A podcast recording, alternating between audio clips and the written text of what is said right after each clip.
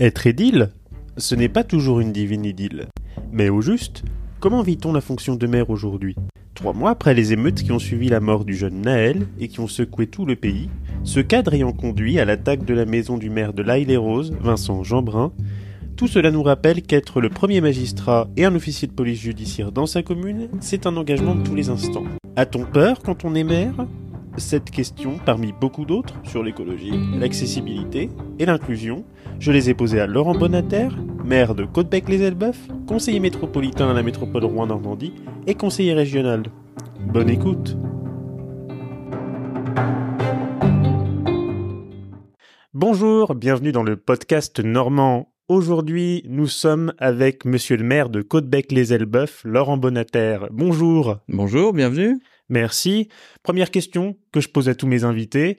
Uh, where is Brian? Brian is in the oh, mayor office in Côte-Bec-les-Elbeuf. Brian est dans le bureau du maire de Côte-Bec-les-Elbeuf, charmante ville de 10 000 habitants au sud de la métropole de Rouen, pleinement dans la métropole de Rouen, mais aussi euh, voisine de l'Eure, une ville de 10 000 habitants qui va bien, qui se développe, qui se dynamise et vous êtes dans le bureau d'un maire heureux un maire heureux. Vous avez été réélu en, en juillet 2020, c'est ça hein Oui, réélu en fait au printemps, puis installé en juillet. Vous savez, avec la période Covid, c'était assez compliqué. C'était ça qui m'avait fait. C'était ça qui. Mais réélu au printemps, puisque nous avions une liste unique à Côte-Bec au printemps dernier, enfin 2020, et donc euh, notre élection était, comment dire, acquise dès le dépôt des listes. Et donc justement, vous me ferez une parfaite transition. Vous êtes un maire, vous êtes un maire heureux, vous dites on est quand même dans un contexte, il faut le dire. D'ailleurs, c'est ce que je vous avais dit juste avant qu'on prenne, l'antenne. J'ai écrit un papier à ce sujet et c'est important de le rappeler vis-à-vis notamment des derniers événements, des émeutes notamment.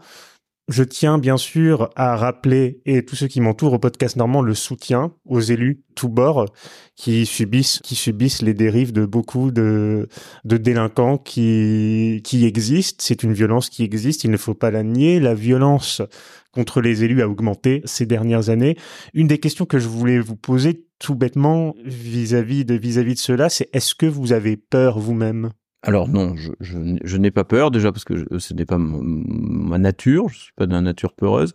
Mais par ailleurs, je n'ai pas peur parce que nous n'avons pas ce genre de, de, de phénomène jusqu'à présent à Côte-Bec-les-Elbeuf. Est-ce que j'ai déjà été insulté, menacé sur les réseaux sociaux? Oui, mais on connaît la volatilité des réseaux sociaux et la capacité des gens à écrire des choses complètement hors de propos. Ça m'est arrivé plusieurs fois de porter plainte lorsque je trouvais que ça dépassait les, les bornes, notamment lorsque le conjoint d'une commerçante en difficulté sur Codebec avait eu la bonne idée de menacer les élus de Codebec parce que le commerce de sa femme ne marchait pas. Là, j'avais trouvé qu'on dépassait quand même très largement les, les, limites des, des, choses. Mais sinon, dans notre rapport et dans mon rapport avec la population de Codebec, je n'ai pas peur.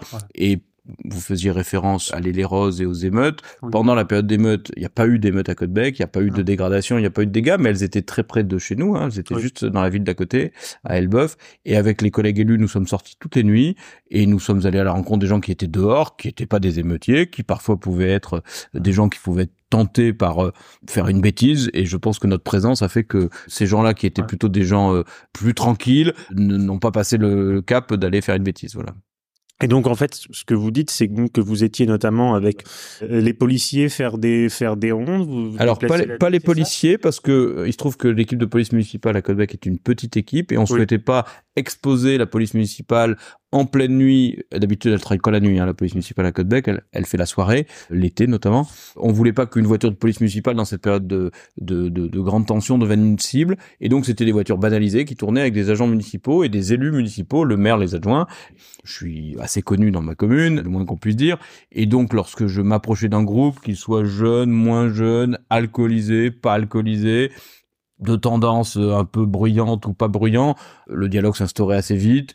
Ceux qui avaient tendance à, à, se mettre en route pour faire une bêtise, voyez que le maire était là, que les adjoints les avaient vus.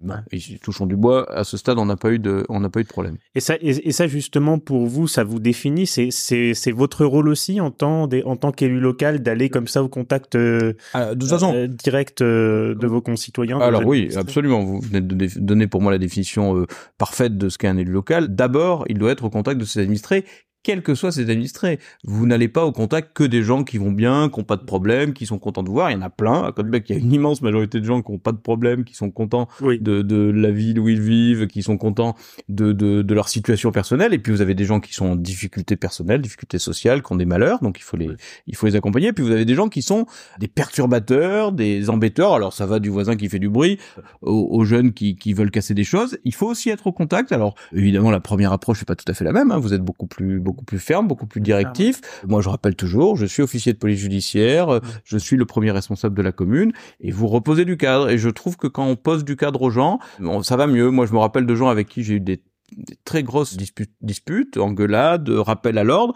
Bah sur le coup ça se passe pas bien et puis deux trois ans quatre ans plus tard quand la situation a évolué que le jeune a grandi que que que la tension est moindre bah je crois que les gens vous sont redevables à un moment d'avoir remis du cadre alors je dois aussi dire qu'à Côte-Bec, on n'a pas de grosses difficultés, on n'a pas de phénomène de bande, on n'a pas de phénomène de, de, de quartier dégradé, on n'a pas de phénomène de cité. Mmh. Bon, voilà, donc on est, on, on a évidemment des, des, des, situations sociales qui sont difficiles parce qu'on est une ville modeste avec une population qui est parfois très modeste, mais mais ça se passe bien et on, met notre engagement, notre bonne volonté et notre façon de faire pour que ça se passe bien. Et quelles sont par exemple les manières que vous pourriez avoir, par exemple pour, euh, puisque comme comme vous venez de le dire, en fait vous n'avez pas eu d'impact direct sur la commune de Côte-Bec-les-Elbeuf vis-à-vis des émeutes, mais comment pouvez aider, montrer votre solidarité au quotidien à d'autres élus locaux proches bah, on a, qui, on a, qui, eux, ont à subir. Euh... Bah alors déjà, on leur a témoigné notre notre soutien, on leur a mis des messages. Moi, j'ai mis beaucoup de messages pour les collègues maires. Il y a eu une quinzaine de, ouais, 15, 16 communes de la métropole de Rouen qui ont été impactées, beaucoup de communes normandes, Vernon, Val de Vire, certains quartiers de Caen, Hérouville-Saint-Clair. Enfin, voilà, je vais forcément en, en, oublier beaucoup de collègues qui ont été qui ont été impactés. Donc, je leur ai témoigné soit directement pour ceux que je connais très bien, soit par les réseaux sociaux mon, mon soutien. Et puis, on a décidé de faire. Alors, lorsque ce podcast sera diffusé, ça sera déjà passé, mais euh, on est à la veille du 13 juillet. Et le 13 juillet à Côte-Bec, on fait notre cérémonie du 14. On le fait toujours oui. la veille au soir. Et donc, plutôt que de faire un rassemblement à midi devant la mairie le lundi qui suivait les, les, les, émeutes, on a décidé de mettre le paquet sur la cérémonie du 14 juillet et de demander aux concitoyens de venir montrer qu'ils sont républicains, qu'ils aiment la nation, qu'ils aiment la France, qu'ils aiment les forces de l'ordre, parce que moi j'ai pas honte de dire que, que j'aime les forces de l'ordre, et que les, les policiers qui, qui, qui dérapent hors du cadre doivent être sanctionnés en tant qu'individus, mais que l'institution police, comme l'institution pompier, comme l'institution gendarmerie, elle nous protège. Mais c'est bon à rappeler, et c'est quelque chose qu'aussi nous on a déjà fait, puisque de toute façon, je suis quelqu'un qui l'assume et qui le dit, j'ai horreur des généralités en général. Donc pour moi, il m'apparaît clairement que 95%, euh, voire même un peu plus, des policiers font très correctement leur travail dans les conditions qui sont les leurs et qui peuvent être parfois compliquées, et qu'effectivement, bon, il y a quelques brebis galeuses, et donc là, je pense que bah, la justice doit faire son travail, et il me semble d'ailleurs que dans le cas qui nous occupe, c'est le cas. Et vous avez raison de dire que les conditions de, de, de pratique de la police nationale, notamment, sont des conditions difficiles. Oui. On a vu récemment des, des, des scènes d'interpellation et d'arrestation qui peuvent paraître violentes, mais euh, quand la police interpelle quelqu'un et qu'il résiste et qu'il essaie de se soustraire à son interpellation, évidemment, il faut que la police soit en surnombre, il faut évidemment qu'elle fasse à un moment respecter euh, l'ordre de ne plus bouger, de se mettre à disposition de la police par la force. Il n'y a pas d'autre moyen de retenir quelqu'un qui veut pas que vous le reteniez. Et pourtant, ouais. nos concitoyens sont très heureux que les que les gens qui se comportent mal soient arrêtés par la police. C'est bien le c'est bien le but. Et bien sûr. Mais est-ce qu'aujourd'hui, par exemple, puisqu'on voit beaucoup hein, des, gens qui remettent en question euh, l'autorité de la police. On voit même bah, certains partis politiques qui disent qu'ils détestent la police et qui mettent des banderoles avec euh, "j'aime pas les flics". Qu'est-ce que ça, qu'est-ce que ça vous évoque? Et surtout, est-ce qu'on peut, est-ce qu'on est amené à devoir rétablir l'ordre public par tous les moyens?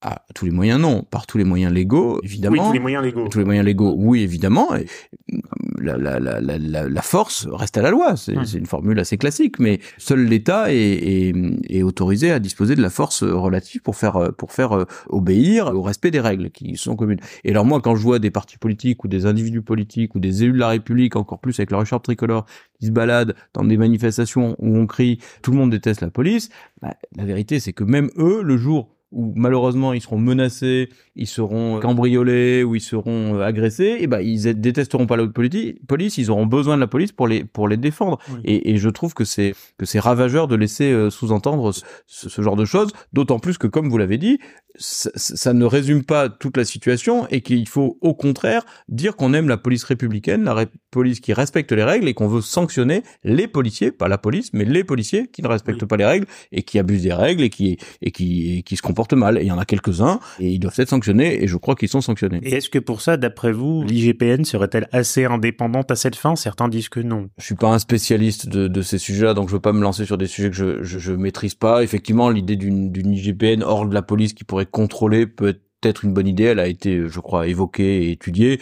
Après, voilà, je, je, je suis pas ministre de l'Intérieur, je suis pas président de la République, je suis pas premier ministre. Donc, je veux me garder de donner des leçons sur une matière qui dépasse très largement. Ce que je sais, c'est qu'à Côte-Bec et sur le territoire de la métropole de Rouen, on a eu longtemps pas assez d'effectifs de police nationale et on en a besoin. On a réclamé. J'ai vu des élus de toutes les couleurs politiques qui réclamaient plus d'effectifs de, police. Ils sont arrivés. Ils sont arrivés fortement. On a encore des arrivées qui sont prévues. On a encore des besoins. Mais la présence plus forte de la police sur notre territoire, c'est important. Très bien. Je voulais alors revenir en deuxième partie de cet entretien. Vous savez qu'effectivement, on parle beaucoup dans le podcast normand de covoiturage, puisque justement, dans le podcast normand, on défend le covoiturage, qu'il soit subventionné ou non. Pas le. Et donc en fait, que moi, donc Bien sûr, hein, j'ai lu beaucoup de positions, notamment cette dernière cette dernière année au Conseil métropolitain vis-à-vis des subventions accordées pour l'instant à l'opérateur Klaxit, qui je crois changera. C'est ce que que c'est ce que j'ai entendu. À l'opérateur Klaxit, il a été racheté par Blablacar. Et donc en fait, moi ce que j'aimerais ce que j'aimerais en fait savoir, vous avez, je crois, dit que ça fait beaucoup de dépenses pour peu de recettes. Si c'est la ah, phrase que oui, pas, peu de recettes, mais surtout pour pour ah. beaucoup d'abus. C'est ça qui m'a qui m'a choqué. Oui, nous, reviendra. nous notre notre groupe a du, rien du tout contre le covoiturage. D'ailleurs, moi-même dans cette mairie de Côte-Bec, j'ai pris des dispositifs dans le cadre de la loi qui permettent de, de de donner une prime aux agents de la commune qui covoiturent ou qui viennent en mode de déplacement doux. Donc j'ai incité les agents et en quelques années, j'ai vu fleurir des vélos des trottinettes ou du covoiturage dans la commune. Et donc moi, je n'ai absolument rien contre le covoiturage. Moi-même, dans ma vie privée ou dans ma vie professionnelle, je préfère être trois ou quatre dans une voiture que tout seul. Vous en faites? Oui, j'en fais. Alors, j'en fais pas de manière organisée sur la plateforme, mais, mais avec les collègues, les collègues élus, lorsqu'on se déplace dans une ville voisine pour voir un équipement public ou pour faire une réunion, bah, on se déplace à trois, à quatre, on, se groupe. Oui, ça, on en fait. Et alors, moi, je sur le territoire elbevien, c'est-à-dire les communes qui, qui m'entourent le plus directement, je me déplace, comme aujourd'hui d'ailleurs, quasi exclusivement à vélo, sauf grande tempête, grand vent, grande pluie, je suis à vélo. Donc euh, je, je, je, j'ai, vous voyez, j'ai pas de, j'ai pas de leçons à recevoir de, de, de, de, déplacement durable parce que chaque fois que je peux, je le fais. En début de semaine, oui, c'est ça. Euh, lundi, j'étais à Rouen. J'ai, alors je suis allé à Rouen en voiture. J'ai posé ma voiture dans le centre de Rouen et après j'ai tout fait à pied en terre. Et, après ma journée finie, j'avais beaucoup de rendez-vous. Je suis reparti en voiture évidemment parce que c'était plus simple pour rentrer à Côte-Bec. Sur sur le covoiturage et sur euh, Klaxit, c'est pas tant les subventions à Klaxit qui nous ont choqués, c'est la manière dont la métropole, sans doute un peu par naïveté et beaucoup par absence de contrôle, a ouvert les vannes d'un financement euh, massif aux utilisateurs de Klaxit. Non contrôlés. Non, alors pas assez contrôlé, ah. puisque on a passé euh, la semaine dernière, ou il y a dix jours, à la métropole, la septième délibération du dispositif. Cette, cette délibération, il n'a cessé d'être adapté, réduit, et cette septième délibération avait à nouveau pour objet de renforcer les, les contrôles, de renforcer les exclusions, et notamment de, de, de, de restreindre les, les, périmètres. Et tous les chiffres qui sont disponibles sur les plateformes de, de data nous montrent que depuis qu'il y a eu une interpellation publique, qui était la nôtre, puis des articles de presse qui ont fait un peu de, un peu de, de bruit, eh bien, à la fois l'opérateur Klaxit et la métropole ont mis des, des freins, ont mis des, des garde-fous, et que sur des zones qui étaient absolument incompréhensibles en termes de covoiturage, parce que moi, ce que j'entends dans le territoire métropolitain, c'est 71 communes. Évidemment, si vous devez aller de Sahure à Belbeuf, debout de la métropole, pas forcément bien relié par les transports en commun, que vous soyez financé en covoiturage, ça me choque pas totalement. Par contre, que la principale axe covoituré soit l'axe Rouen-Centre, Madrier, qui est l'axe le mieux desservi, puisque vous avez un métro, deux TER et des lignes de bus qui desservent ces endroits-là, ça n'a aucun sens. Et on sait très bien que si ces zones étaient très covoiturées, c'est parce que c'était du faux covoiturage, c'était du covoiturage de boîte à gants, de poche, des, des jeunes qui avaient trouvé ou moins jeunes d'ailleurs, qui avaient trouvé le système très malin de, de prendre plusieurs téléphones et de se faire covoiturer, euh, soi-disant, en bus bah, c'est scandaleux, c'est scandaleux. Et c'est beaucoup, beaucoup d'argent parce que la métropole, il y a quand même passé plus de 4 millions d'euros. C'est ce que, bah, c'est ce que j'allais vous dire dans, et donc, dans le que j'allais vous faire. Quand on incite au covoiturage, moi, vous voyez, qu'on donne une prime pour quelqu'un qui s'inscrit sur une, une plateforme de covoiturage, comme euh, il y en a plusieurs qui existent. D'ailleurs, euh, la prime de 100 euros, par exemple. Oui, par exemple, la prime du gouvernement. Ou alors, il y a des territoires qui ont conventionné avec l'Axit. C'est le cas de Strasbourg, c'est le cas de Nantes, c'est le cas de Rennes, mais, mais, mais qui ne versent pas au kilomètre, qui versent à l'adhésion à la plateforme. Que vous incitiez les gens one shot à s'inscrire à une plateforme, pourquoi pas Je trouve qu'il y a des, des, des manières plus peut-être plus utiles de dépenser l'argent public parce que l'argent public est rare. Mais en tout cas, vous, vous êtes sur du one shot, vous n'êtes pas sur du récurrent. Là, vous aviez ouvert les vannes d'une dépense récurrente qui fait que quelqu'un tous les jours, tous les jours, tous les jours, pouvait vous prendre de l'argent au point que la métropole a pris la décision de plafonner à 150 euros. Et donc finalement, on a une autorisation de frauder jusqu'à 150 euros. Et quand on, on m'a parce que la comparaison, et notamment le vice-président c'est Moreau fait souvent la comparaison avec le bus. Il dit le bus aussi ça fraude. Évidemment que ça fraude dans le bus. À part que dans le bus, quand vous montez, on vous donne pas de l'argent. C'est juste que vous payez pas le tarif qu'on vous demande. C'est pas exactement la même chose que d'aller chercher de l'argent. C'est-à-dire que vous, vous ne contribuez pas à la dépense et au coût du service public, mais vous repartez pas avec de l'argent pour euh, pour aller acheter vos vos, vos disques, vos chaussettes ou, ou votre ou votre bière. En, fait, et encore, il y avait pas le, il y avait pas le, la fraude n'avait pas été révélée par le, enfin révélée. Je dis toujours cette phrase révélée parce qu'en fait c'était un secret de, c'est un secret de polichinelle. En France, on triche. C'est-à-dire qu'en France, il y, a, il y, a, il y aura toujours des gens pour tricher. C'est oui, mais ça dépend. peu importe quelle, peu importe en fait l'action politique qu'on veut mener, il y aura toujours des gens pour tricher. Oui, dans le bus, vous mettez des contrôleurs. Et dans le site, il n'y a pas de contrôleurs. Personne ne contrôlait. Donc euh, voilà. Alors justement, Klaxit lui dit, alors je crois, je fais ça de mémoire, mais il me semble qu'il a instauré des limitations en plus, c'est-à-dire je crois qu'on peut faire une dizaine de trajets avant qu'il y ait un contrôle plus poussé. Et je sais notamment que chez Caros, maintenant, on doit mettre sa pièce d'identité au bout de dix trajets. Est-ce que pour vous, c'est des mesures qui vont dans le bon sens? Qu'est-ce qu'on peut faire à terme avec Toutes les mesures qui renforcent la sécurité vont dans le bon sens. Mais l'histoire des dix trajets, effectivement, c'était un des arguments de, de Klaxit. Et à part que les gens qui fraudent sont malins, eh ben, ils allaient jusqu'à 10 trajets, puis ils changeaient de compte, ils recréaient un compte et ils revenaient, ils refaisaient 10 trajets. Ça. Donc euh, le, le c'était pas suffisant, c'était pas suffisant. Et hum, moi, moi, je c'est c'est sans doute une différence fondamentale que j'ai avec euh, Nicolas Mérassignol, mais j'en ai plusieurs, c'est que quand même, quand même, j'ai un problème avec la dépense publique récurrente qui sert à, à, à financer des bonnes pratiques. Qu'on incite aux bonnes pratiques, qu'on qu'on mette les moyens d'une bonne pratique. Par exemple, moi j'ai soutenu très largement ce que la, la métropole a fait sous l'impulsion de Nicolas Mérossignol et de son équipe de renforcer les transports en commun. Oui. Vous êtes venu euh, à Côte-Bec en transport en commun, oui. on a une ligne qui marche très bien, oui. qui tourne toutes les 10 minutes, qui est de bonne qualité, etc. On en avait besoin parce que l'ancienne ligne 32 euh, rendait pas le service qui était attendu. Et ben ça, moi je soutiens, c'est de la bonne dépense publique, c'est beaucoup d'argent public, c'est beaucoup beaucoup d'argent public, hein, c'est des dizaines de millions de plus par an, mais je soutiens cette dépense parce qu'elle va dans le bon sens. Aller sans contrôle donner de l'argent à des gens qui ne covoiturent même pas, puisque la vérité des chiffres montre que dès qu'on a resserré les contrôles, bah, le covoiturage est baissé. C'est pas, c'est pas le covoiturage qui a baissé, c'est l'arnaque. C'est ce que j'allais vous dire. Alors, est-ce que pour vous, bah, enfin, vous venez de me répondre, mais est-ce que pour vous, parce que j'ai regardé effectivement les derniers chiffres depuis le coup de frein amorcé, effectivement, alors là même il y a une évolution des chiffres, on disait plaie d'un tiers, mais là j'ai regardé jusqu'au mois de juin, on arrive presque à une baisse de moitié, on n'est pas loin. On est là à 60 3000 au mois de juin par rapport à 111 000 au mois de février. Donc c'est pas des covoitureurs en moins, c'est des fraudeurs en moins. Est-ce que c'est forcément des fraudes? On, on connaît pas d'ailleurs l'étendue de cette fraude, non. puisque évidemment c'est un des... On peut, on peut pas la définir. J'ai entendu des. Mais des... vous avez dit vous-même tout à l'heure secret de polichinelle. On sait très bien que sur les réseaux sociaux et dans le dans le oui. dans un certain nombre de, de, de, milieux où les gens se parlent beaucoup et notamment les, les étudiants, la fac, et eh ben tout le monde connaissait le système.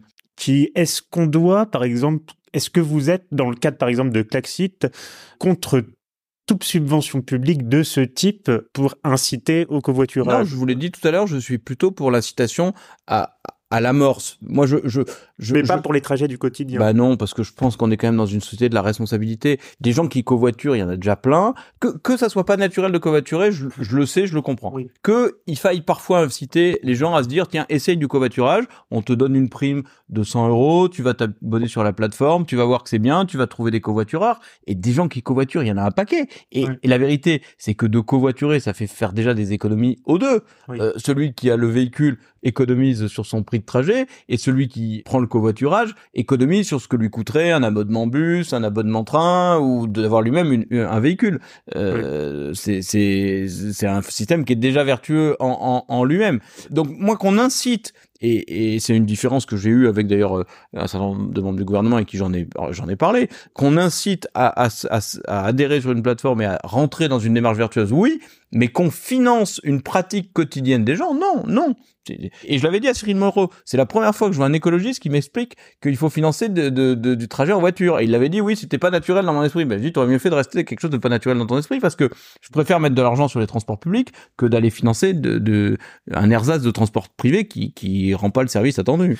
Est-ce que ça voudrait dire que dans le futur, on devrait éventuellement, au-delà bien sûr de, des véhicules électriques et de ce futur-là, avoir une dépendance moindre à la voiture ou alors si quand la voiture est nécessaire, ça puisse être partagé ça, c'est une vraie question. Parce que si on développe les transports publics, effectivement, ça doit induire que dans le futur, il doit y avoir une dépendance moindre à l'automobile. C'est déjà très largement le cas. Il suffit oui. de voir comment s'est passé l'Armada à Rouen il y a quelques semaines. Des tas de gens qui d'habitude auraient pris leur voiture pour venir à Rouen ont pris le TEOR, les transports en commun, le métro, et, et se sont adaptés parce qu'ils savaient que c'était l'Armada. Et d'ailleurs, j'étais en début de semaine avec les, les, les responsables de l'Office du tourisme, et il y avait les artisans qui étaient là, les professionnels, et qui disaient parce que c'était une vraie question. Les artisans ont réussi à bien circuler pendant l'armada dans Rouen parce que tous les particuliers avaient anticipé que ça serait potentiellement le bazar, que pour leur propre trajet à eux, ils préféraient utiliser le le, le théor pour venir à l'armada, que ceux qui pouvaient éviter de venir cette semaine-là ont évité d'aller faire ce qu'ils avaient à y faire, et que du coup on a retrouvé une, une circulation assez fluide.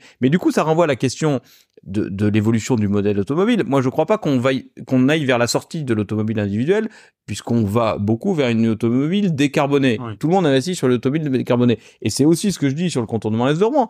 Une fois que nos voitures et nos camions seront décarbonés, il faudra bien quand même qu'ils continuent à passer quelque part. Il se trouve que pour l'instant, le parc automobile, il n'est pas totalement en réduction, à part euh, au centre de Paris, au centre de quelques grandes métropoles, et qu'une grande partie de nos trajets européens, notamment les camions, se, se font encore sur ce mode-là bah, ces véhicules décarbonés, il faut bien qu'ils continuent à passer quelque part. Je voulais revenir également, donc comme je l'ai dit, comme je l'ai dit au, début de cette interview, vous êtes également le président d'honneur de Roman Tourisme, et comme euh, vous le savez, mon podcast Normand, on parle aussi énormément de, patrimoine puisque c'est notre passion. Je voulais, je voulais savoir, surtout qui, surtout ici dans dans ce secteur du territoire elbevien, c'est un c'est un territoire historiquement euh, industriel, cité de Rapierre moi, je raconte souvent cette anecdote parce qu'elle est très révélatrice. Ben justement, une fois dans un covoiturage, il y a quelques années, j'ai rencontré une étudiante, j'ai rentré à Armand. J'ai rencontré une étudiante qui s'installait pour la première fois et elle me demandait comment c'est Rouen, est-ce que c'est une ville sympa, est-ce que c'est bien pour les étudiants? et des choses comme ça. On arrive dans le secteur de la SUM 3 et là forcément on voit donc toutes les usines et forcément bah, un peu une expression de déception. Et donc, en fait, depuis ce temps-là, je me suis toujours posé cette question. Comment on arrive à faire aimer ce territoire métropolitain quand au premier abord, bah forcément, le, on, on, a quand on arrive à Rouen en venant du sud, la plupart du temps, on n'a pas forcément le décorum auquel on s'attend. Alors oui, vous avez raison, c'est une force hein, d'avoir cette industrie aussi présente oui. sur le territoire euh, métropolitain de Rouen, sur la vallée de la Seine en général, et en Normandie. Hein. La Normandie est une terre industrielle, et tant mieux, et il faut le développer pour avoir beaucoup voyagé en France et notamment en voiture, la plupart des villes dans lesquelles vous entrez, vous rentrez pas par des zones super sympas et super chatoyantes. En général, quand il n'y a pas d'industrie, vous avez des zones commerciales qui ont été quand même assez moches pendant des années et des années. Ça s'améliore un peu. Il y a des zones commerciales qui sont un peu plus jolies. On en a fait une à Quebec récemment qui est un peu plus jolie, mais clairement quand même les boîtes à chaussures quand vous arrivez dans des villes moyennes ou des grandes villes, ça fait pas ça fait pas envie. Et, je connais plein de villes sublimes dans l'Europe entière où quand vous arrivez, vous, trouvez quand même que l'environnement est, un peu rude.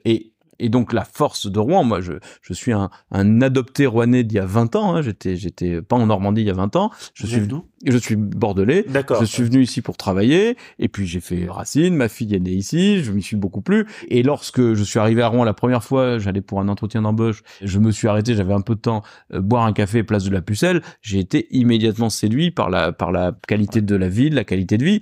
Et c'était à une époque où, où le centre-ville de Rouen, les quais n'étaient pas encore aménagés comme ils le sont maintenant et, et les équipes successives ont beaucoup amélioré euh, Rouen. Donc euh, faire aimer Rouen, c'est la faire connaître et faire connaître une ville, c'est deux choses. Vous avez euh, rappelé que je, je, me suis engagé beaucoup dans le tourisme, donc c'est faire venir des touristes. Et moi, j'ai aujourd'hui pour Rouen, pour la Normandie, une vraie préoccupation, c'est que les touristes, c'est très bien, il en faut beaucoup et on va continuer à développer ça, mais il faut aussi de l'attractivité résidentielle. Il faut que les gens viennent habiter chez nous. Et c'est une difficulté si vous parlez avec les entrepreneurs, euh, les industriels du territoire normand, ils ont du mal à recruter. Notre démographie normande est en berne depuis maintenant presque 10 ans. Depuis 2015, nous perdons des habitants. Nous sommes une des seules régions de France à perdre des habitants. Il y a très peu de régions de France qui perdent des habitants. Et pourquoi, d'après vous? Ben, je, je, pour des raisons différentes, parce que les départements normands sont pas tous les mêmes. Sans doute euh, l'absence totale de couverture médicale dans l'heure, enfin totale, pas totale heureusement, mais la, la grande, le grand déficit médical dans l'heure euh, joue en défaveur de l'heure. La vallée de la Seine et ses usines, comme vous l'avez dit, et puis les événements récents, Lubrizol, Bolloré Logistique, font que une partie de nos gens qui pourraient venir habiter ici se disent quand même cette région, il y a des risques industriels qui sont qui sont vrais. Vous avez aussi sur la côte normande foncier qui se renchérit beaucoup et des maisons qui deviennent de plus en plus inaccessibles pour les pour les salariés, qui fait que ce sont surtout des retraités, des inactifs ou des maisons secondaires ou du Airbnb qui, qui s'installent. Il y a des communes pense à la transformation d'Honfleur ces dix dernières années. Hein. C'est devenu euh, une cité Airbnb, Honfleur. Il y a, il y a de moins en moins de, de, de, gens qui ont plaisir à y habiter parce qu'il y a de plus en plus de monde qui vient y passer quelques heures, quelques jours. Et donc tout, tout ça, c'est, c'est, c'est des sujets moi qui me préoccupent beaucoup. Et je, je crois que si on devait mettre le paquet sur euh, l'avenir de la Normandie pour les prochaines années, il faudrait mettre le paquet sur son attractivité résidentielle et sa capacité à garder les jeunes, à former les jeunes, à les garder et à attirer de jeunes, de jeunes professionnels et de jeunes, de jeunes actifs. Alors, dans le continuum de ce qu'on vient de dire, il y a aussi la problématique du surtourisme. Alors, il y a deux, trois lieux en Normandie qui sont emblématiques, mais je vais prendre l'exemple d'Étretat. Est-ce qu'on ne pourrait pas, par exemple, dire qu'il y a euh, d'autres endroits aussi qui sont magnifiques et qui méritent d'être vus en Normandie et qui ne bénéficient pas notamment de la même euh, exposition? Vous avez raison de dire qu'il y a deux, trois sites en Normandie qui sont rendus compliqués, d'accès à la haute saison par le surtourisme. C'est le Mont Saint-Michel, Etretat, Honfleur récemment, qui deviennent vraiment très durs. Ça, c'est une difficulté. C'est des icônes et puis il y a eu euh, des effets séries. Euh, euh, Lupin, voilà, Lupin a mis beaucoup l'accent sur sur sur Etretat. Alors notre force et notre chance, c'est que dans un rayon très proche de l'ensemble de ces sites qu'on vient de citer, vous avez immédiatement à quelques kilomètres des sites magnifiques aussi qui sont beaucoup moins connus, qui sont beaucoup moins fréquentés. Ici, on est à quelques dizaines de kilomètres de l'abbaye du Bec et Loin, qui est un lieu sublime. Ah bah, il y a du monde au Bec et Loin, mais enfin, on n'est quand même pas du tout dans le surtourisme. Vous pouvez aller dans le Perche où il y a du monde, mais il n'y a pas encore de surtourisme. Vous pouvez aller dans la Suisse normande où il y a du monde, mais où il n'y a pas de surtourisme. Vous pouvez aller évidemment autour de Rouen, sur la vallée de la Seine, à la Bouille, à, Duclair, voilà, des, des, à, à Côte-Bec-en-Caux, des coins, il y en a magnifiques, il y en a, il y en a, il y en a, il y en a beaucoup à Villequier, au Havre. Moi, j'aime beaucoup le Havre, qui, qui, qui a euh, sous l'impulsion d'Antoine Rufnac et d'Edouard Philippe, a passé des paliers touristiques incroyables. Edouard Philippe le dit souvent. Il y a 20 ans, quand on disait aux gens, on va faire le pari du tourisme au Havre, les gens vous regardaient avec des yeux éberlués. Ils pensaient pas qu'il y avait un potentiel touristique. Aujourd'hui, il est là et il y a encore des marges de progression. Vous savez, j'ai une anecdote à ce sujet sur le Havre qui était et c'était il y a 10 ans. Il y a 10 ans, j'ai fait un stage à l'office de tourisme de Rouen. Et en gros, c'est vrai que quand je disais à des personnes, notamment venant de Paris, donc de la, de, la vallée de la Seine, quand j'expliquais aux gens que Le Havre était inscrit au patrimoine mondial de, de l'UNESCO, on me regardait avec des yeux euh, éberlués. éberlués. Et, ça vaut le détour. Et ça, et, ça, et, ça, et ça vaut le, et ça vaut le détour. Mais en fait, justement, donc effectivement, J'en profite pour leur dire quelques coups de cœur, puisque c'est aussi ce podcast, il est fait pour ça. Donc, effectivement, le bec est loin. Pour ma part, Saint-Cénéry-le-Géret aussi, dans l'Orne. Dans l'Orne, oui. Euh, les plus beaux villages de France. Voilà, dans les plus beaux villages de France, Lyons-la-Forêt dans l'Eure. Et peut-être un peu plus fréquenté, lui, par contre, Val-les-Roses. Oui, Val-les-Roses, il y a du monde. Oui, Val-les-Roses, il y a du monde. Dès qu'à la mer, il y a un peu plus de monde. C'est ça. Et en fait, je pense aussi, il y a un tourisme peut-être un peu plus local aussi qui s'installe euh, qui s'installe en Normandie, j'ai l'impression ces dernières années. Oui, oui, oui, les, les, les Normands euh, fréquentent beaucoup la Normandie et c'est tant mieux. Je pense que la réunification de, de ce point de vue-là ne fait pas de mal, même si je sens encore ici ou là, euh, notamment chez les ex-bas normands, parfois un particularisme local. Mais moi, je, je, je me déplace beaucoup en Normandie. Je suis conseiller régional de Normandie, j'ai été tête de liste, donc j'ai beaucoup fréquenté la Normandie et il y a des coins merveilleux. J'ai oublié tout à l'heure dans les dans les coins merveilleux de citer évidemment le Cotentin où il y a des il y a des il y a des ports et des endroits qui sont fréquenté mais pas encore saturé, donc il faut il faut se balader en Normandie. Et puis il faut que de notre tourisme, de notre qualité de vie, on fasse un, un point positif et qu'on fasse surtout, je le disais tout à l'heure, un point d'accroche pour que les, les futurs habitants de la Normandie, les futurs professionnels qui vont travailler dans nos entreprises, qui vont développer ce territoire, viennent et restent. Alors on n'est pas obligé de rester 40 ans au même endroit, hein. on peut rester 10 ans, faire une partie de sa carrière, changer, ça c'est très c'est très bien. Et on a quelques enjeux de de d'infrastructures de, de, transport qu'il faut qu'on améliore. J'en parlais hier euh, avec des, des, collègues élus à Paris, en Ile-de-France. L'Île-de-France en ce moment regarde d'un œil un peu bizarre notre ligne grande vitesse Paris-Normandie parce que ça va faire des travaux et un peu de de d'impact foncier sur sur sur les Yvelines. Je leur dis écoutez les amis, sur la zone rouennaise, euh, le contournement est pour l'instant il se fait pas. On n'a pas d'aéroport. Si on nous améliore pas le train, on va perdre des on va perdre des, dans le classement de l'attractivité euh, résidentielle et de l'attractivité des, des régions françaises. Donc il faut qu'on rattrape ce retard-là. On ne peut pas rester durablement pas connecté correctement à la grande ville, à Paris, à ses aéroports, à ses, à ses gares. Surtout que, évidemment, c'est un secret pour personne, hein, tout le monde le dira. La ligne actuellement, Rouen-Paris, c'est quand même quelque chose en termes de durée. Alors ça, ça, ça s'est amélioré parce que, et je, je le dis d'autant plus tranquillement que j'étais candidat contre lui aux élections, donc je suis pas d'accord avec lui surtout, mais sous l'impulsion d'Hervé Morin, il y a eu des investissements très importants de faits sur le matériel roulant, mais il se trouve que il y a encore des tas d'incidents, il y a encore des tas de problématiques, et il se trouve que en ce moment, c'est le cas du moment où on se parle là, les travaux d'Éole et, et, du Grand Paris et des, font que on perd une heure, une heure et demie sur les trajets normands en ce moment. Alors, on subit ça, et moi je disais euh, il y a quelques jours aux Parisiens, vous nous faites subir les travaux d'Éole et on l'accepte, on comprend la difficulté et on comprend les, les, cette phase de travaux, mais il faudra que vous acceptiez qu'on fasse le saut de mouton à Saint-Lazare, qui permettra au, train normand de sortir plus vite de la gare Saint-Lazare. Il faudra que vous acceptiez que dans les Yvelines, à un moment, il y ait une ligne en grande vitesse qui double la ligne euh, dans le Mantois, parce que sinon on n'arrivera pas à faire passer tous les trains. Et c'est quoi la réponse que vous avez par rapport à ça? Euh, Ça dépend des interlocuteurs. il se trouve que là, il y a des élections sénatoriales en Ile-de-France et notamment dans les Yvelines, donc là, la réponse de Madame Pécresse, elle est très politique, quoi. Elle est très politique. Elle dit euh, les Normands, vous nous enquiquinez, quoi. Bon, résultat des courses, je, je dis souvent à Hervé Morin que je comprends pas pourquoi il a soutenu Madame Pécresse au présidentiel, mais ça, c'est un autre débat. Ouais, c'est un débat sur lequel on ne. Qui n'est pas le débat du jour. On ne rentrera pas ici.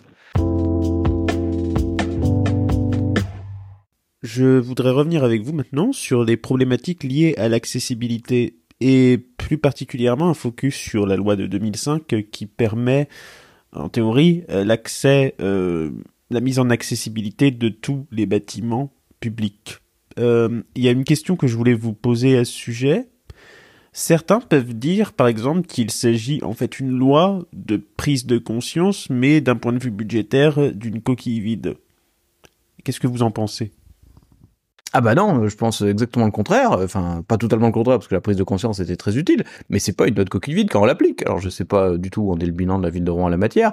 Ce que je sais et je le dis, c'est qu'avec la métropole, on travaille beaucoup sur l'accessibilité de nos trottoirs, de nos de nos passages piétons et de nos euh, stations de bus. Donc ça, ça marche très bien.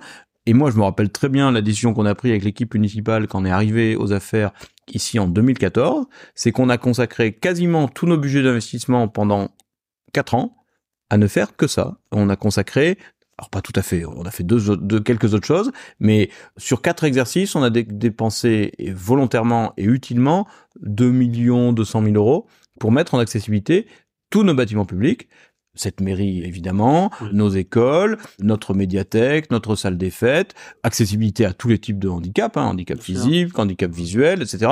Ça, on l'a fait de manière très volontariste. Ça a aussi permis évidemment à chaque fois que vous faites ce genre de travaux de rafraîchir euh, un toilette, euh, un couloir, d'améliorer la luminosité. Donc tout le monde y gagne en, en, en confort. Et on l'a fait de manière extrêmement pragmatique, c'est-à-dire qu'on a dépensé là où il y avait besoin de dépenser et de faire des adaptations de portes, de rampes, d'escaliers, et il y a des endroits où on s'est posé des questions, et je pense à un exemple très très parlant pour moi, à la médiathèque de Codebec qui est totalement de plein pied, où il y a juste un étage dans lequel il y a les disques.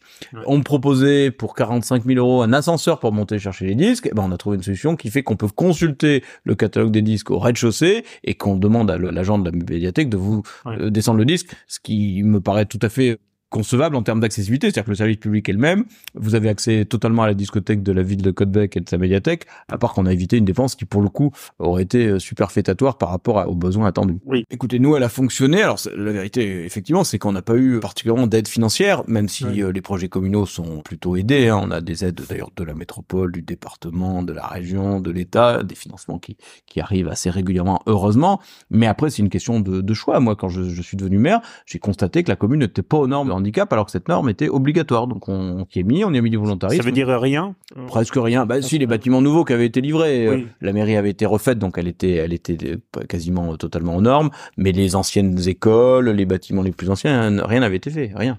Donc on a tout fait. Mais euh, on le regrette pas du tout. Et, c'est de l'argent public bien dépensé parce que à la fois ça rend le service de l'accessibilité à tout un tas de personnes parce qu'on parle toujours du handicap, mais euh, vous avez euh, la personne qui se, personnes âgées, les personnes qui se blessent temporairement. Je me suis pété le tendon d'Achille il y a un an et demi. Je peux vous dire que j'étais euh, beaucoup moins habile avec mes jambes, mes pieds et mon fauteuil quand j'étais en fauteuil, puis mes mes, mes béquilles quand j'en avais besoin. Donc l'accessibilité, je me suis bien rendu compte de ce que c'était. Puis vous avez les, les, les poussettes. Et puis par ailleurs, cet argent public que vous dépensez, en général, c'est quasiment le cas partout, il va vers des petites entreprises locales, des petits artisans, des, des groupes de des groupes de travaux publics locaux, et donc c'est de l'argent que vous réinjectez dans l'économie locale et ça fait de l'emploi local. Alors justement, c'est quelque chose que vous venez de dire, donc vous avez connu euh, une période à mobilité réduite, c'est le cas de le dire. Oui, absolument. Euh, qu'est-ce qu'est-ce qu'on ressent à ce moment-là? Comment on adapte, surtout quand on n'est pas, quand on est, quand on est valide de base Comment en fait on s'adapte à la manière, à cette nouvelle manière de percevoir en fait l'environnement. C'est ah, comment C'est une vraie. Alors j'ai eu la chance d'être en fauteuil très peu de temps puisqu'après euh, on m'a fait un soulier adapté qui permettait de se déplacer, donc euh, j'étais quand même beaucoup beaucoup plus mobile, même si c'était un peu plus difficile. Quand vous êtes les, quelques semaines où j'étais en fauteuil, bah, vous découvrez que les portes des toilettes, les portes euh, pour rentrer dans tel ou tel bâtiment, ça a beau être réputé accessible, si vous n'arrivez pas à pousser la porte, vous êtes vous êtes très embêté quoi. Donc vous vous découvrez sur votre fauteuil roulant qu'il y a des trottoirs que vous n'avez pas à passer, que alors la vérité c'est que j'avais un pied qui était invalide et l'autre pied qui était totalement valide. Donc vous arrivez toujours à poser le pied, à vous déplacer, etc. Mais, mais vous découvrez effectivement une autre façon de, de pratiquer euh, la ville hein, et donc ça, ça vous interpelle encore plus. J'étais déjà sensibilisé à, cette question-là parce que je vous dis, comme, comme maire, une des premières décisions que j'avais prises, c'était de, de mettre le paquet sur l'accessibilité. Mais là, j'ai vu quelques années après la, la, galère parfois dans laquelle on est quand on est en fauteuil. Mais est-ce que parfois, quand on est en politique ou grand dirigeant d'entreprise, moi je, mets parfois je mets parfois vous savez un peu c'est pas la même chose mais je fais des parallèles entre les deux parce que c'est exercé dans des cadres des très grandes entreprises aussi de très grosses responsabilités sur un très grand nombre de salariés où la question aussi de l'accessibilité en entreprise et dans le privé se pose également. Euh, Est-ce que parfois on n'a pas un petit peu, c'est un grand dirigeant d'entreprise qui me, qui me l'a dit, dont je tairai le nom, qui me dit, ben, écoutez, parfois on a un peu la tête dans le guidon, on n'est pas forcément concerné de prime abord par ces sujets, et c'est des choses que parfois on oublie. Alors moi, je n'ai pas été dirigeant de grande entreprise. Je, je suis dirigeant d'entreprise, une toute petite en ce moment, une plus grande il y a quelques années. Mais, mais ce qui est sûr, si je parle de mon mandat de maire et de, de, de la fonction élective locale, c'est que le réel, il vous rattrape vite. Hein. Oui, c'est Voilà, moi j'ai toujours dit, on est à portée de baffe, à portée de coup de pied aux fesses, symbolique, hein, euh, pas de violence envers les élus évidemment. Mais, mais nos concitoyens et notamment moi, dans ma manière de, de, de pratiquer le mandat local, d'être très accessible, d'être sur le marché tous les dimanches matins, de rencontrer les gens dans la rue. Le fait de se déplacer à vélo aussi, hein, ça rend les rapports avec les gens beaucoup plus sympas. Hein. Bien sûr. Vous n'êtes pas en voiture, vous n'avez pas les fenêtres fermées, et quand vous êtes à vélo, quelqu'un vous interpelle et qui vous fait signe, bah, vous vous arrêtez, vous discutez trois minutes, cinq minutes, dix minutes avec lui, le temps qu'il faut pour pour bien comprendre sa question. Et, et, et donc euh, le réel se rappelle à vous et des personnes en situation euh, de mobilité réduite, j'en connais beaucoup, et chaque fois qu'on peut améliorer les choses, on le fait. C'est pas le cas partout. Et quand vous êtes dans des villes anciennes, hein, la ville de Codbec, son centre-ville, vous l'avez parcouru tout à l'heure, c'est un, centre-ville ancien, bah, vous aurez durablement des trottoirs qui seront pas aux normes parce qu'ils sont tout petits et que la rue est toute petite et qu'elle était déjà pas fait pour faire passer des voitures et alors elle est encore moins fait pour faire passer des vélos, des piétons, des personnes à mobilité réduite et des voitures. Ça c'est la difficulté de nos centres-villes anciens. Et justement, bah, c'est la dernière question que je voulais vous poser. On dit en fait souvent que forcément, alors j'en ai discuté aussi avec des guides conférenciers de cette question, et j'aimerais aussi solliciter votre avis là-dessus. Quand un monument est classé en fait monument historique, on peut pas modifier de crainte en fait de dénaturer le monument en question. Est-ce que parfois, dans beaucoup de lieux, est-ce qu'on dénature réellement? L'image en fait ou le monument en lui-même ou sa structure. Je je prends l'exemple le plus marquant que j'ai vu, par exemple la, la basilique Saint-Pierre au Vatican, qui est qui est le, le, centre en fait de tout ce qui touche à la religion chrétienne catholique, est adapté pour euh, l'essentiel sans que ça ne pose aucun problème. Alors oui, ça dépend évidemment de l'époque de construction. Plus vous êtes dans le, médiéval, plus c'est compliqué. Moi, j'ai des exemples récents. Je suis allé notamment, j'ai été très marqué par euh, la qualité de restauration d'une. Alors, je cherche le nom de, de l'église à, à Gand en Belgique où il y a où il y a euh, la, la fresque de l'Apocalypse là, qui est enfin le rétable de l'Apocalypse, qui est un truc incroyable. Et, et, et, et non, c'est pas l'Apocalypse. Enfin bon, je, je, je confonds. Excusez-moi. Mais mais mais une des principales églises de Gand en l'occurrence euh, a été parfaitement réhabilitée. Et puis ils ont géré l'accès par la partie euh, extérieure. Ils ont euh, dans les parties non ouvertes au public, mais qui se maintenant le son, ils ont réglé la question de l'ascenseur, etc. Et donc on y arrive dans quand même beaucoup beaucoup de cas. Moi j'ai eu la chance euh, aux côtés de Laurent Fabius à l'époque de travailler sur le projet de l'historienne Jeanne d'Arc, qui est dans une partie des locaux privés de, de l'archevêché de Rouen. Euh, on a ouvert la première fois qu'on est descendu dans des caves qui n'avaient pas été modifiées depuis le XIVe siècle. Et ben aujourd'hui, l'historienne Jeanne d'Arc, il est totalement accessible à personnes à mobilité réduite et les et les outils mis à disposition ont été ont été créés. Voilà, c'est un investissement important, c'est une maintenance importante, euh, mais mais euh, dans la plupart des cas, on y arrive quand même, heureusement. Alors, vous avez, vous avez dit justement en fait que dans beaucoup de cas, vous n'aimiez pas un excès de dépenses publiques. Alors, dans le cadre notamment de l'accessibilité, paradoxalement, comment on peut allier parce que c'est quelque chose qui est très coûteux. Comment on peut allier une forte, enfin une dépense publique qui soit en même temps harmonieuse en remplissant les besoins en fait euh, Alors évidemment, la, dépense publique, il faut toujours la regarder de près. Je fais toujours moi la différence entre la dépense publique récurrente, qui sont les dépenses de fonctionnement, et la dépense publique d'investissement. Un investissement, alors vous pouvez faire des bêtises et vous pouvez dépenser trop, ça arrive. Il y a quelques grands exemples, mais un investissement, c'est en mauvais français one shot. Vous vous investissez une fois. Cet argent-là, comme je disais tout à l'heure, il va dans des entreprises qui emploient des gens, qui, qui créent de, un flux financier, qui créent de l'économie, qui créent de la dynamique économique. Donc cette dépense-là, si elle est bien calibrée et qu'elle est corrélée surtout avec des frais de fonctionnement après qui sont, comment dire, bien dosés, c'est plutôt de la bonne dépense. Que la dépense d'investissement, à partir du moment où elle est financée, c'est de la bonne dépense. Moi, ce qui me, ce qui me terrifie dans les collectivités locales, certaines, et c'est le cas en ce moment à la métropole de Rouen, c'est de, de laisser filer les dépenses de fonctionnement. Ça, ça me, ça m'inquiète beaucoup parce que la dépense de fonctionnement, c'est une dépense récurrente qui vient plomber durablement vos capacités justement à investir et à, à vous projeter vers l'avenir. Merci beaucoup. Merci à vous. C'était c'était une très bonne interview. Je vous remercie beaucoup. Merci de votre accueil ici en mairie en mairie de Côte. Et eh bien voilà, c'est tout pour aujourd'hui. Je vous retrouve très vite pour un nouvel épisode, dans 15 jours plus précisément. D'ici là, portez-vous bien et on se retrouve très vite sur le podcast normand. À la prochaine!